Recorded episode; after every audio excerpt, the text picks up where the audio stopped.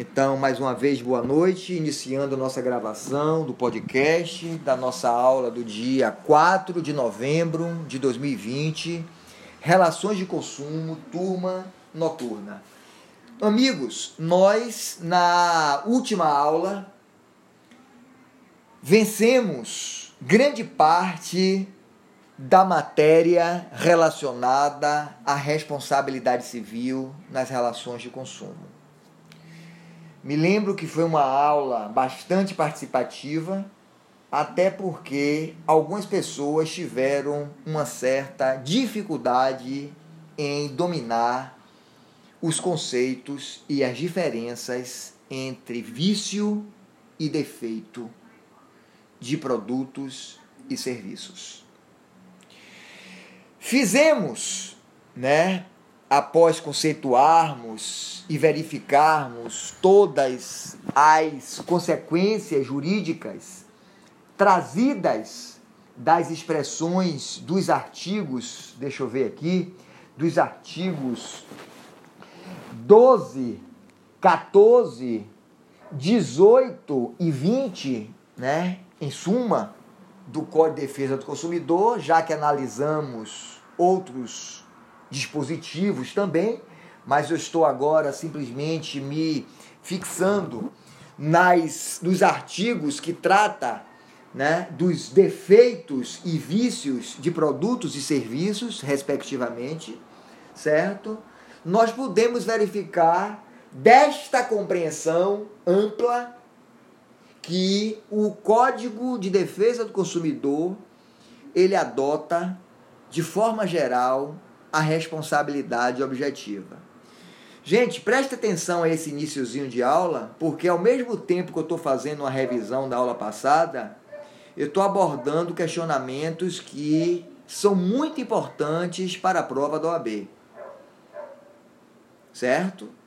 Então, o Código de Defesa do Consumidor, somente relembrando mais uma vez, inclusive relacionado à disciplina responsabilidade civil, geral, aquela que vocês deram lá no sexto semestre, o Código de Defesa do Consumidor, ao contrário do Código Civil Brasileiro, passou a adotar de forma geral a responsabilidade objetiva. Prestem atenção a isso, porque eu estou boquiaberto na ajuda de alguns trabalhos de conclusão de curso, de TCC. E, lamentavelmente, o aluno opta por escrever em responsabilidade civil relacionada a uma determinada atividade que ele já tem como profissão e simplesmente ele não sabe distinguir a responsabilidade subjetiva da responsabilidade objetiva. Vai ter problema vai ter problema na advocacia. Vai ter sérios problemas. A, o domínio dessas duas, duas modalidades de responsabilidade é de fundamental importância para o operador do direito. E aqui eu repito que, ao contrário do Código Civil Brasileiro, o Código de Defesa do Consumidor passou a adotar de forma geral a responsabilidade objetiva. A única circunstância, a única hipótese em que o Código de Defesa do Consumidor adota a responsabilidade subjetiva é quando ele trata do profissional liberal. Uma pergunta do Intercult, inclusive, trouxe esta resposta minha. Eu não me lembro em que circunstância. Não, se não me engano, é relacionado à atividade médica, alguma coisa assim.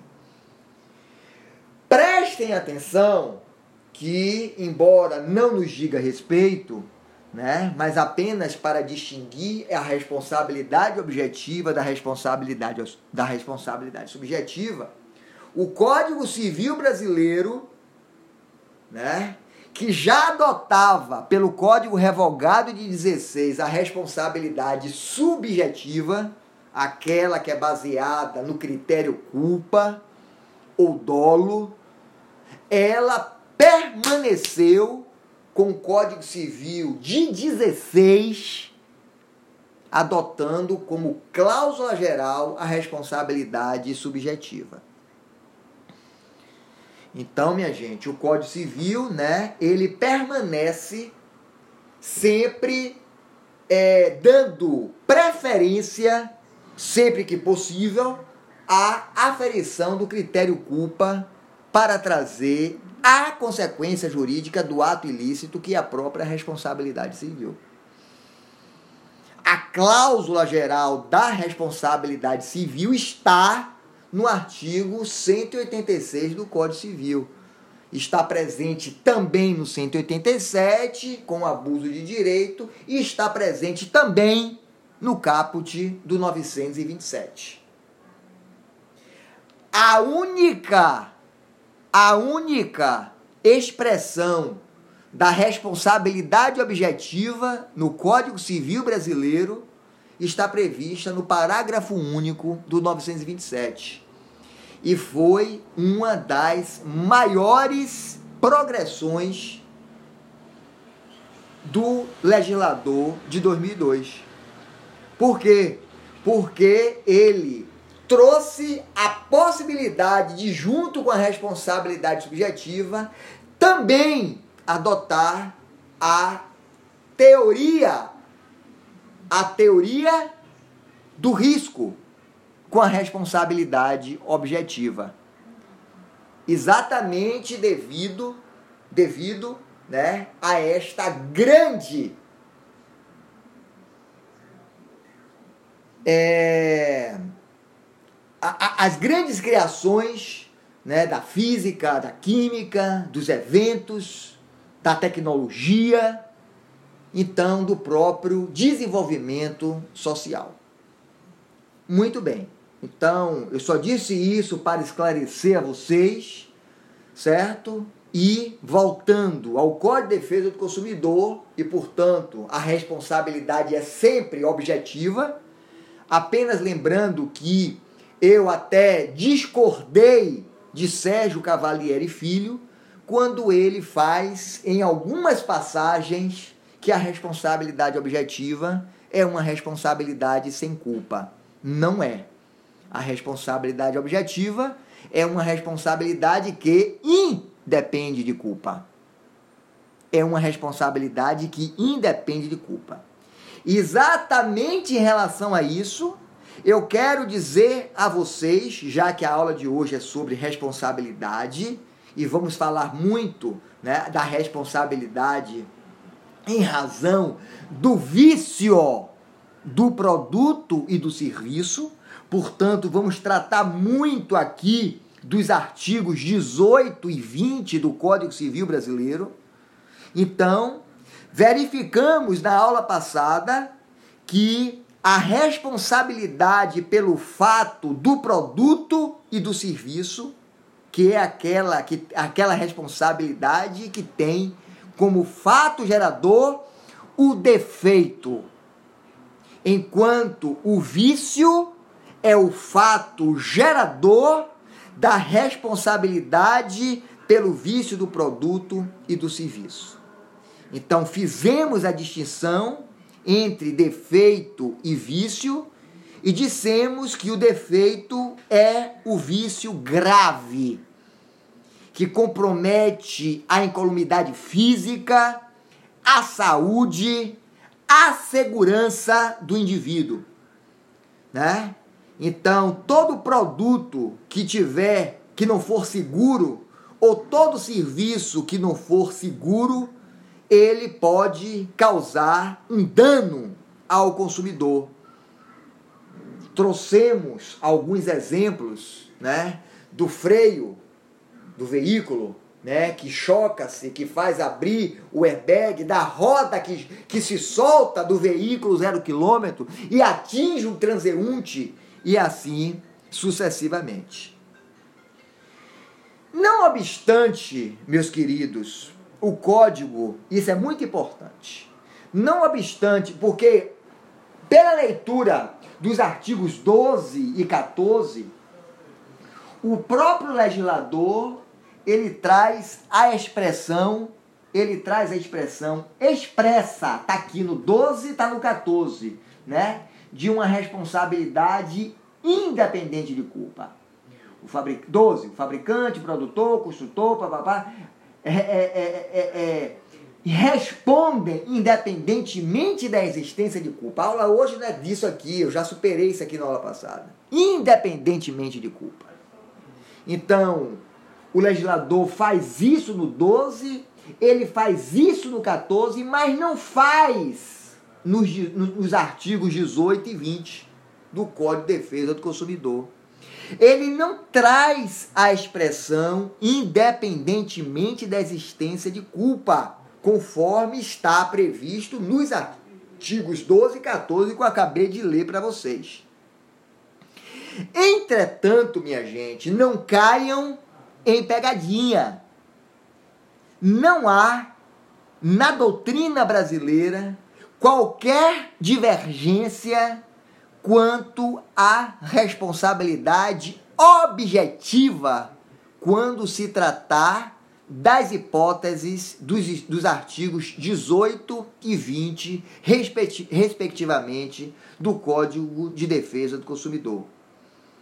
Então, trata-se também né, de uma responsabilidade objetiva, embora o legislador não tenha trazido a expressão, a referência de independentemente da culpa.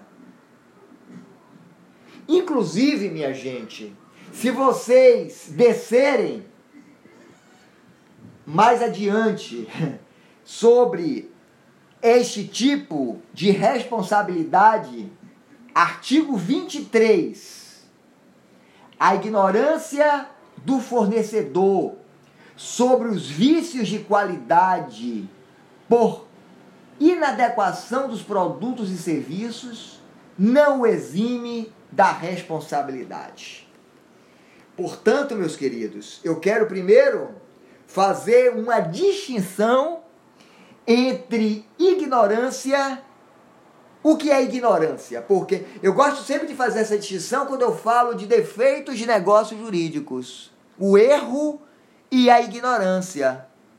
O erro é a má compreensão, a má formação cognitiva.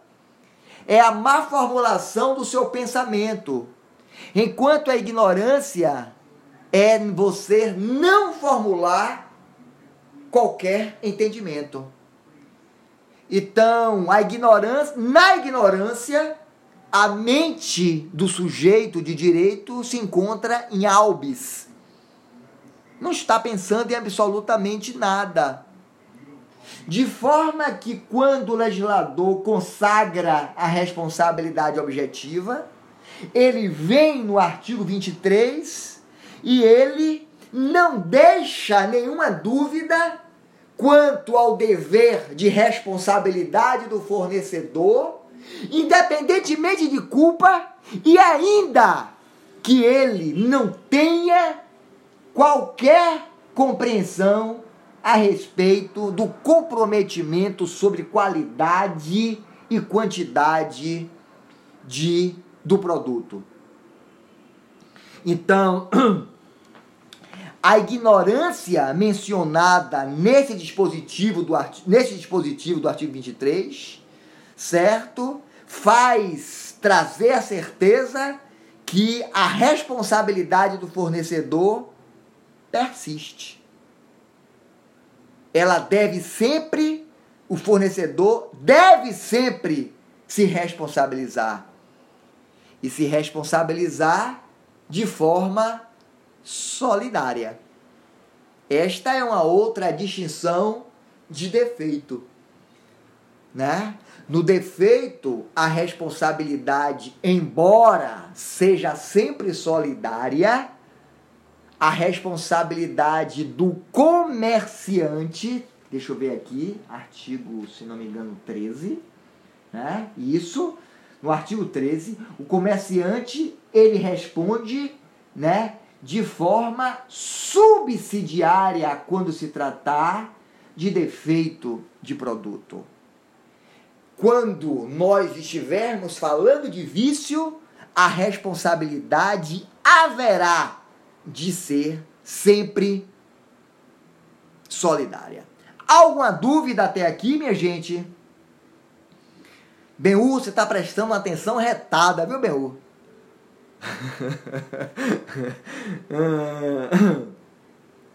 então, gente, outra coisa que nós devemos tratar hoje é a respeito dos vícios redivitórios. Quando eu comecei a tratar sobre vício redivitório de manhã, a aula pegou fogo. Foram tantas, tantas as circunstâncias trazidas por alunos que estão passando exatamente neste momento, né, em razão de vícios redivitórios, né, que a aula foi uma delícia. Vício redivitório não se confunde com vício, com esse vício que nós estamos tratando aqui, vício do produto. Vocês já estudaram vício redivitório no quarto semestre, quando deram contratos. O vício redivitório é o vício oculto.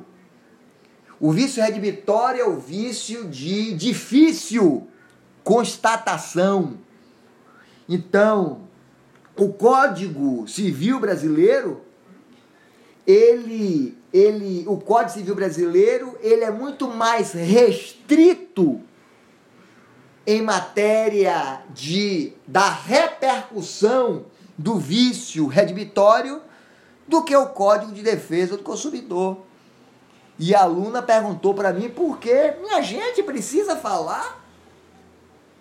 Eu, inclusive no Intercut, né, uma das questões que eu trouxe para acrescentar um, um, um posicionamento de, de, do professor Josinaldo foi que o Código de Defesa do Consumidor, ele em matéria de responsabilidade civil, ele se liberta daqueles critérios adotados pelo doutrinador civilista. Né? Por exemplo, da dicotomia entre responsabilidade contratual e responsabilidade extracontratual. A responsabilidade do consumidor, ela sempre tem vistas em defesa do consumidor brasileiro, em razão deste ser vulnerável por excelência e até mesmo em algumas circunstâncias hipossuficiente. Então, o Código de Defesa do Consumidor, ele trouxe uma grande inovação nesta matéria relacionada aos vícios ocultos. Então, enquanto os vícios redibitórios pelo Código Civil dizem respeito aos defeitos ocultos da coisa, preste atenção, porque lá fala defeito oculto. Aqui não é defeito oculto, aqui defeito tem um outro sentido. Então, enquanto os vícios redibitórios eles estão traduzidos, né, estão previstos no artigo 441 do Código Civil. Abram aí para conferir. Então, enquanto os vícios redibitórios pelo Código Civil dizem respeito aos defeitos ocultos da coisa, os vícios de qualidade ou de quantidade de bens e serviços, eles podem ser aparentes, como nós estamos lidando aqui com todos esses exemplos que demos até hoje e que estamos continuando a dar na aula de hoje, né? Os, os, os, os vícios, os vícios que nós trouxemos na aula passada, né? No, do celular cuja bateria não dá a autonomia prometida e a bateria vai logo embora, necessitando logo de uma recarga. Então, o refrigerador que não tem, não alcança né, a, a, a, a, o grau de resfriamento e congelamento que ela promete ter o ar-condicionado que não dá autonomia para a cobertura que ele promete dar. Então, são vícios aparentes, de fácil constatação, e que você inicialmente vai logo buscar a sua garantia, que é de 90 dias, quando estiver se tratando de produto durável, né? 90 dias bens duráveis ou 30 dias não duráveis.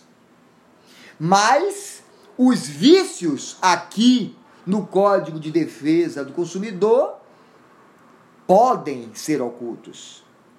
E para que fique configurada a existência de um vício redibitório, diante do Código Civil Brasileiro, é necessário que a coisa seja recebida em virtude de uma relação contratual. Então, né, o, é, é, é, o Código Civil Brasileiro ele está sempre né, nesta, com esta necessidade de, até no que se refere à responsabilidade civil, fazer essa separação entre responsabilidade contratual e extracontratual. Então, pela análise do 441, né, o vício redibitório há de ser né, é, é, é gerado em virtude de uma relação contratual, e aquilo que o Código Civil brasileiro fala em defeito, o defeito há de ser grave e atual. Isso quer dizer que atual, no momento em que você contratou, no momento em que você assinou o contrato, o vício existia e você não identificou. De forma que o pequeno defeito, à luz do Código Civil Brasileiro, ou o defeito superveniente à realização do negócio jurídico, à contratação, ao ato de contratar, ele não afeta em nenhuma hipótese o princípio da garantia. Toda a doutrina pensa dessa forma. Então, o Código de Defesa do Consumidor, ele desconsidera para o Código de Defesa do Consumidor, todos esses pressupostos são absolutamente irrelevantes, meus queridos. Para a configuração do vício do produto, o Código de Defesa do Consumidor não faz qualquer distinção quanto à gravidade do vício. Se está viciado, faz surgir a responsabilidade civil. E pouco importa se esse vício seja atual ou posterior à entrega do bem. E obviamente que não faz qualquer referência se a aquisição se deu em razão de um contrato. Os mecanismos, minha gente, reparatórios previstos no Código de Defesa do Consumidor, eles são muito mais abrangentes, eles são muito mais severos, de forma a satisfazer os interesses do consumidor. Então, observem que da leitura dos artigos 18 e 20, respectivamente, do Código de Defesa do Consumidor, o legislador traz a obrigatoriedade daquela daquele vício ser sanado no prazo máximo de 30 dias. É exatamente o que, está, o que está previsto no parágrafo 1 do artigo 18. Né? Não sendo o vício sanado no prazo máximo de 30 dias, pode o consumidor exigir alternativamente e a sua escolha. Então, minha gente, de manhã teve uma aluna, é, Vitória Régia, que adquiriu nesta pandemia uma churrasqueira elétrica de um grande magazine de Salvador. Na primeira churrascada que fez em casa, no primeiro churrasco que fez em casa, simplesmente a churrasqueira não aquecia, não alcançava a temperatura para assar a carne. Como ela já tinha adquirido aquela churrasqueira há mais de 30 dias, embora não tivesse utilizado, não tivesse usado, ela leva a uma assistência técnica que devolve para ela com um relatório de que o equipamento encontra em perfeitas condições de uso. E ela volta a utilizar a churrasqueira, que mais uma vez não consegue assar a carne.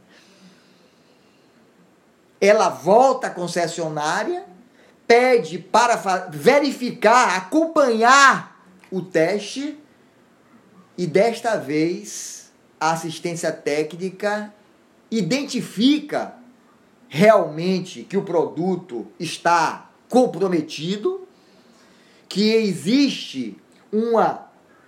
É, é, é, que ele não consegue alcançar a temperatura que ele necessária para assar a carne e ficam com aquele equipamento para dar uma solução. Passado alguns dias, eles respondem que aquela churrasqueira, né, precisa de mais de uma peça e que o serviço não se justifica e que ela deveria aguardar, pois o fabricante iria substituir por um idêntico. E ela se faz. Passam-se 45 dias e o fabricante não dá nenhuma solução. E agora ela me pergunta, professor, eu não quero mais a churrasqueira. Eu posso me recusar a receber a churrasqueira de volta? Óbvio! Embora ela houvesse aceitado inicialmente a substituição do produto, o prazo para a solução desse imbróglio deveria ocorrer no prazo máximo de 30 dias, conforme previsão do parágrafo 1. Não sendo o vício sanado no prazo máximo de 30 dias, pode o consumidor exigir, e aí ele fala, alternativamente, a sua escolha. De forma que, doravante, é o consumidor quem deve fazer a escolha. Já que ela não quer a substituição do produto, ela pode exigir que seja feita a restituição imediata da quantia paga, monetariamente corrigida, sem prejuízo dela vir reclamar por perdas e danos. E alguns alunos perguntaram como é que poderia advir deste caso concreto a repercussão das perdas e danos? Mais uma vez eu quero dizer que quem assistiu ao Intercut viu eu ficar, eu, Josinaldo ficar muito chateado com a atuação do Poder Judiciário. Aliás, minha gente, não tem nada a ver com nossa aula, mas o Judiciário que pecou feio Ontem, ontem, sei lá que dia foi, vazou ontem, no julgamento do, daquele estupro. Como é que um juiz permite que um advogado trate uma parte daquela forma? Desrespeitosa, humilhante e altamente subjetiva emitindo juízo de valor para o que ele considera ético, para o que ele considera moral. Então, eu sempre digo que o juiz julga como ele quer, mas o juiz preside. E eu não tenho nenhum problema em defender aqui nessa plataforma gravada aquilo que eu falo sempre em sala de aula para vocês que nunca têm tema de TCC. Eu, naquela circunstância, eu vejo a possibilidade daquela vítima pedir indenização do Estado, né? É justiça estadual daquele Estado. O juiz, ele permitiu que o dano fosse produzido. O juiz presidindo a audiência, ele deveria dar os limites, não apenas às partes, mas aos operadores do direito. O juiz não fez porque ele não quis fazer. Não foi porque ele julgou daquela forma que eu estou o criticando, mas porque ele permitiu que os atos ilícitos se propagassem contra aquela mulher. Então, ao meu ver, o CNJ pode punir ele pela sua conduta omissa. A corregedoria do tribunal que ele pertença pode e deve punir pela sua conduta omissa e OAB deveria punir aquele advogado que atuou sem o mínimo de ética. E, ao meu ver, fez nascer a responsabilidade do Estado em relação àquela mulher. Pode falar, Bel. Abra o microfone. Você está com o microfone desligado, meu. Agora. Foi virtual.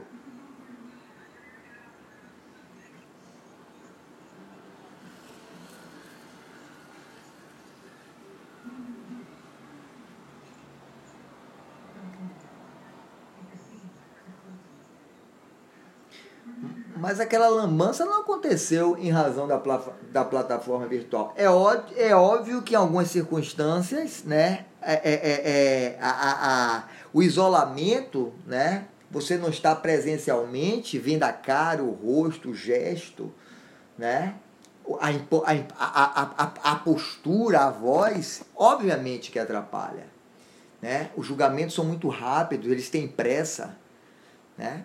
Mas, de qualquer forma, BU, né, a violência praticada seria feita. Então, talvez até porque eu, quando estou nessa plataforma aqui, meu, eu tenho muito mais cuidado. Eu sei que em sala de aula você pode me gravar e eu não preciso saber que você está me gravando, não. Né? Mas eu tenho que ter muito mais cuidado quando eu próprio estou gravando a aula. Então, é, eles sabiam, né? E independente de qualquer coisa, gente, a moça pede, ela é uma leiga, ela pede, senhor juiz, excelência, não permita que isso aconteça. E o cara não ouve. Então, vocês sabem, gente, em matéria de responsabilidade civil, que o administrador responde. Se eu administro um grupo de WhatsApp, eu permito que BU ofenda Gustavo, eu tenho responsabilidade sobre isso. Então, se nessa sala de aula aqui, ó, eu não dou limite a vocês e eu patrocino, né, atos, eu permito que atos ilícitos se, se propaguem aqui, eu posso ser responsabilizado sim.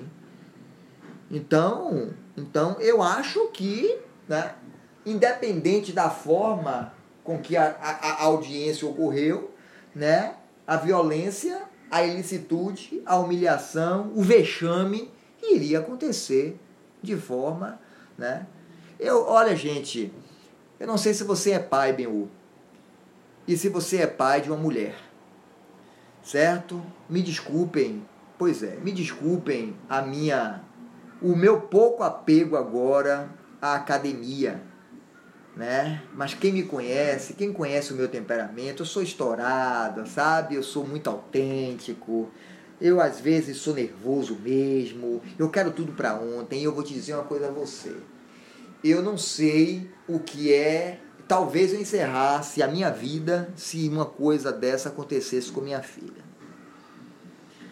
porque eu ia buscar, né, e seria da pior forma possível. Lamentavelmente, vocês estão ouvindo isso de um professor de direito em sala de aula.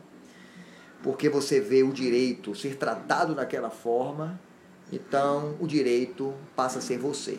Então você faz. Você resolve. Vamos adiante, minha gente. Vamos adiante. Estamos falando do mecanismo, desses mecanismos reparatórios do Código de Defesa do Consumidor, especialmente quanto à previsão do prazo de 30 dias. Então aqui verifiquem que o Código de Defesa do Consumidor, né, ele tem, ele traz consequências jurídicas muito mais abrangentes e satisfatórias do que o próprio Código Civil Brasileiro, permitindo ao consumidor, né, de forma alternativa, a escolha por qualquer daquelas daqueles resultados, né, abatimento, desculpe, é, é, substituição, restituição da quantia e abatimento do valor pago, caso você queira, você, consumidor, pretenda ficar com o produto viciado. Certo? Com o produto viciado. E não são poucas as vezes que a gente quer ficar com o produto viciado, né? Em razão de você já ter um coque-top que você só cabe aquele, você comprou aquele ali, o único que tinha. Então você fica com ele mesmo e te dá um abatimento, se você desejar. Finalmente, mais uma vez, a gente, a gente concluindo, né? A responsabilidade é solidária de todos os fornecedores. Então, diferentemente da responsabilidade pelo fato do produto, aqui a responsabilidade nos artigos 18, no artigo 20, é sim de forma solidária. Tá bom? Observem, observem inclusive, observem inclusive, né, seguindo mais, mais abaixo um pouquinho, né, as previsões, por exemplo, do parágrafo 5 do artigo 18 do Código de Defesa do Consumidor no caso de fornecimento de produtos in natura, será responsável perante o consumidor o fornecedor imediato, exceto quando identificado claramente seu produtor. Né? Então, primeiro, o que é produto in natura? Produto in natura são todos produtos in natura são todos aqueles que não passaram por um processo né, por um processo industrial, certo? Podem perguntar isso a vocês, certo? Então, é, aqui, este parágrafo quinto, ele rompe, ele, ele, ele possibilita, ele admite a responsabilidade, o rompimento da responsabilidade solidária, certo? Mas na uni, nesta única hipótese, quando se tratar de fornecimentos de produto in natura. E ainda assim que você puder identificar o seu produtor, certo? E finalmente, tratando-se artigo 19, artigo 19, parágrafo 2 Deixa eu ver aqui, gente artigo 19, parágrafo 2 é, o fornecedor imediato será responsável quando fizer a pesagem ou a medição e o instrumento utilizado não estiver aferido segundo os padrões oficiais. Então, aqui, quando se tratar desse tipo de responsabilidade, né, desse tipo de dano, desculpe, certo? Responde o fornecedor imediato. Então não seria justo, né? Você jogar isso para o fabricante, gente. Por razões óbvias. Né? O cara chega, botou lá, o, o, o cara empenou a sua balança. Então, pelo amor de Deus. Então, aqui no artigo, no artigo 19, né? Está falando no caput do artigo 19 da responsabilidade solidária por vícios de quantidade do produto, sempre que estiver né, respeitando as variações. Então, vício de quantidade do produto. o, galo, o frango tem que pesar, né? O frango tem que pesar. Se tiver peso líquido, é carne e osso, porque é o frango com osso. Frango desossado é apenas a carne. Então, que não venha encher de gelo. Que não venha encher de gelo. Certo? Não venha encher de gelo. Agora, se esta. É, se a, a, a, o prejuízo, o dano decorrer da pesagem ou medição, né, em razão da aferição da balança, rompe-se também com a responsabilidade solidária e passa-se a responsabilizar unicamente o fornecedor imediato. Tá tranquilo, gente? São duas exceções que rompem com a responsabilidade solidária em razão de vícios de produtos. Se alguém quiser, alguma quiser fazer alguma pergunta, que faça. Se tiver com alguma dúvida, que tire agora. Tá? Acho que estão entendendo, graças a Deus. Minha gente, o que é vício de qualidade que está aqui tratado no artigo 18? O que é vício de qualidade? E como é que a gente pode distinguir vício de qualidade de vício de quantidade? Vício de qualidade são aqueles que tornam os produtos impróprios ao consumo a que se destinam ou lhes diminuem o valor, assim como aqueles decorrentes da disparidade com as indicações constantes do recipiente, embalagem, rotulagem ou mensagem publicitária. Vício de quantidade, nos vícios de quantidade existem disparidade entre as informações e o que efetivamente possuem. Certo? Alguma dúvida em relação aí, minha gente? Eu tô achando que só Benhu tá comigo aqui, gente. Diga, querida. Graças a Deus, uma pergunta. Bora. Boa noite.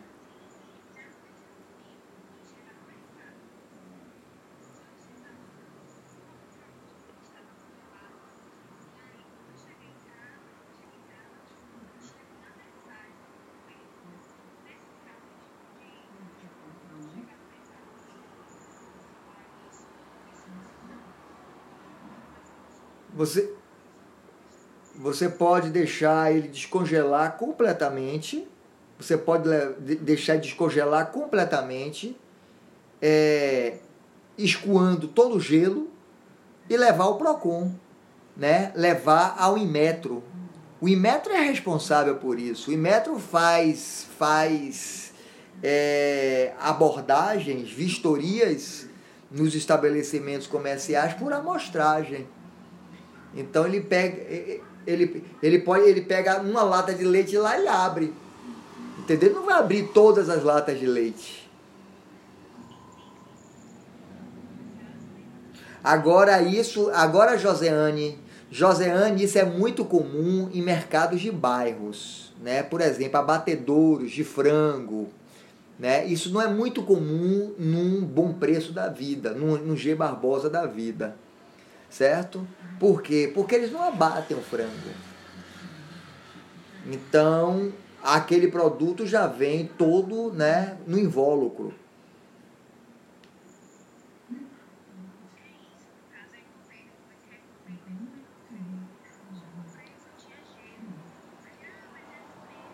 Não, assim mesmo você paga pelo gelo?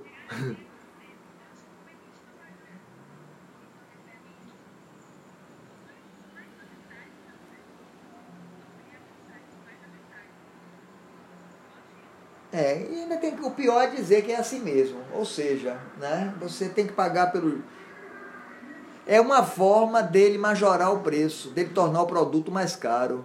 Então não é 9,90 como ele está prometendo o quilo, né? É 12, é 13, porque quando você descongela, né?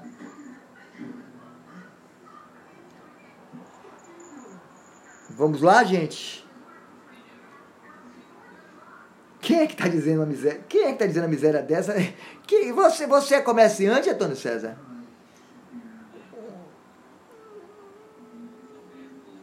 Eu tomei, a, eu tomei até um susto quando ele falou assim, eu costumo, eu achei que ele costumava botar o, o frango, o peixe dentro da, da banheira, né, encher de água, quando o bicho encher, inchasse, ele jogasse no freezer para vender.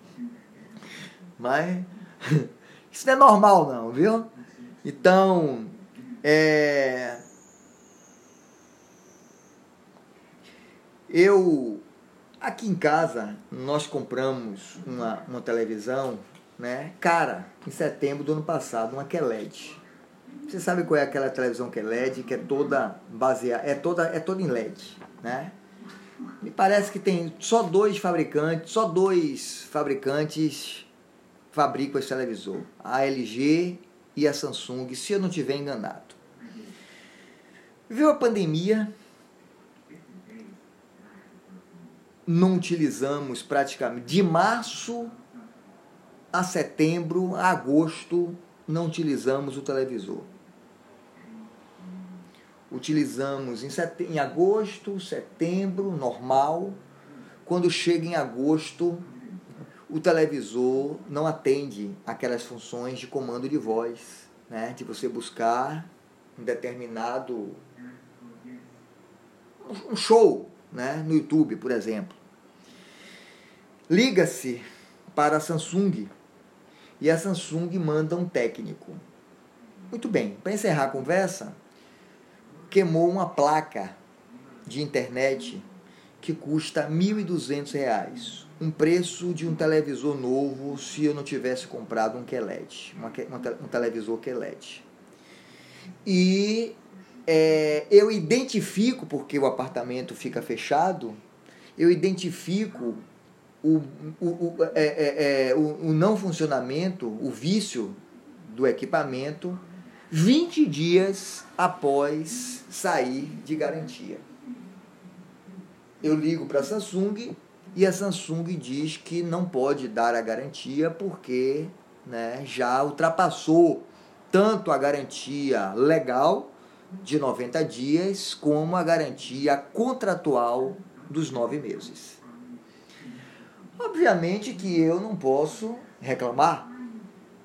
Não se trata de um vício redibitório que né, é, é, é, fez, fez a contagem de forma diferente da, da, da data da compra, da aquisição do produto.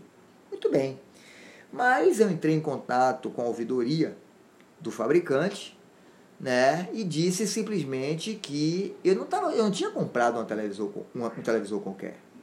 Eu tinha comprado um televisor de 5 mil reais, de uma tecnologia inovadora, e que, se o fabricante não avaliasse a possibilidade de substituição da minha peça viciada, que eu iria entrar no Reclame Aqui, ia fazer o registro da minha insatisfação inclusive colocando todas as datas e salientando né, a, a pouca utilização do produto, para que os consumi novos consumidores não fossem enganados como eu fui. Gente, deu quatro dias, quinta-feira passada, eles ligam e autorizam a substituição da peça e fizeram isso na terça-feira, fizeram isso ontem.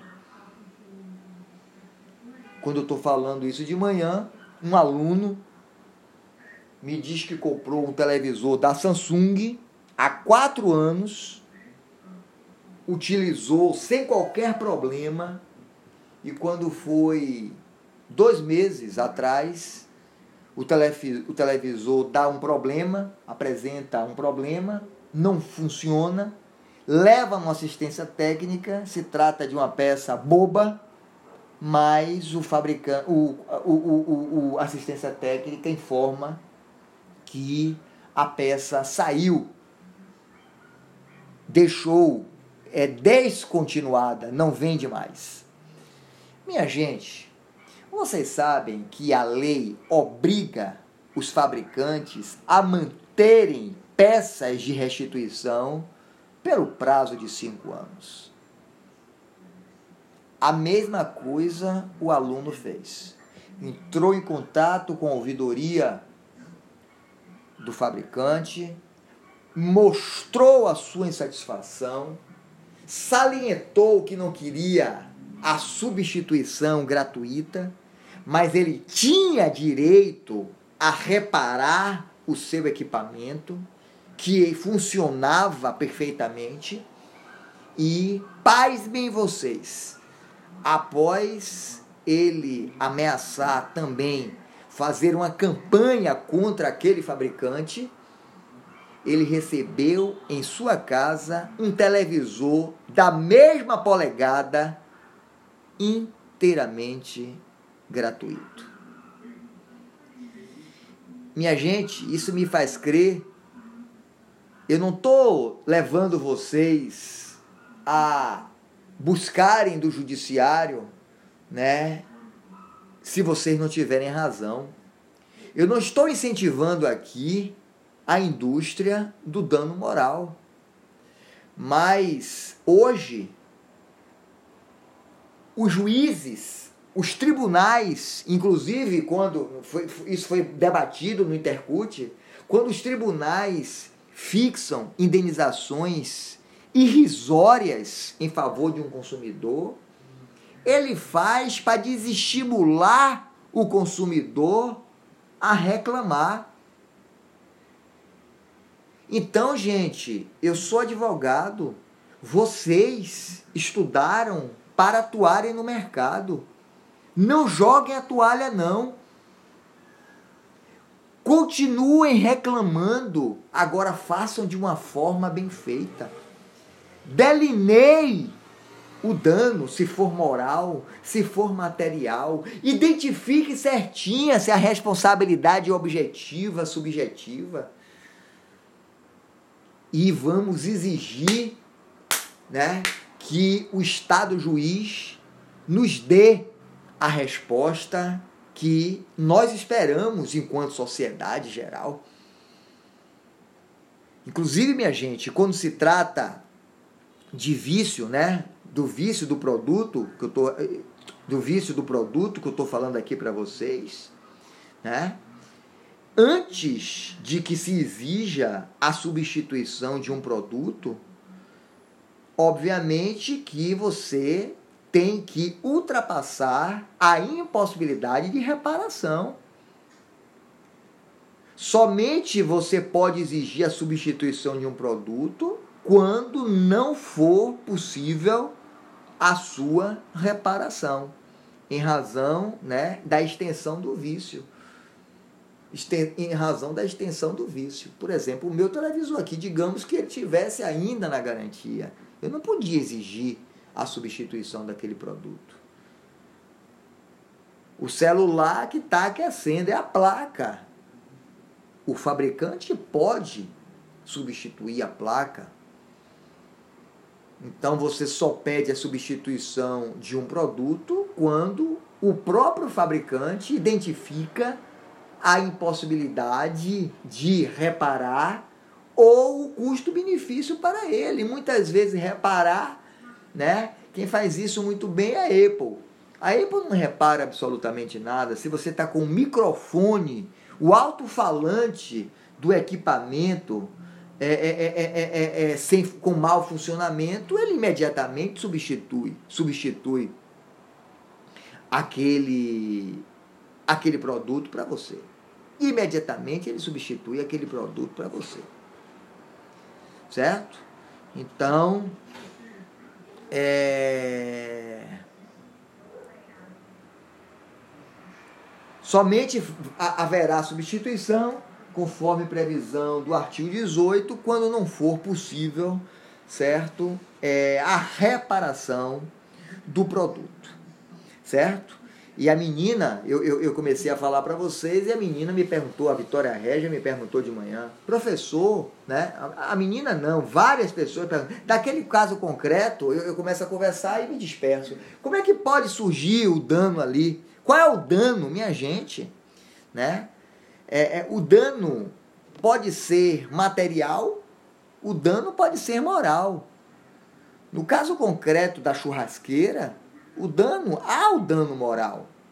Ela agora pode requerer né, é, a restituição dos valores pagos, devidamente corrigidos, e sem dúvida nenhuma, né, fazer o delineio de todo, de todo o dano sofrido, moral, que não é um simples incômodo, não é um mero aborrecimento.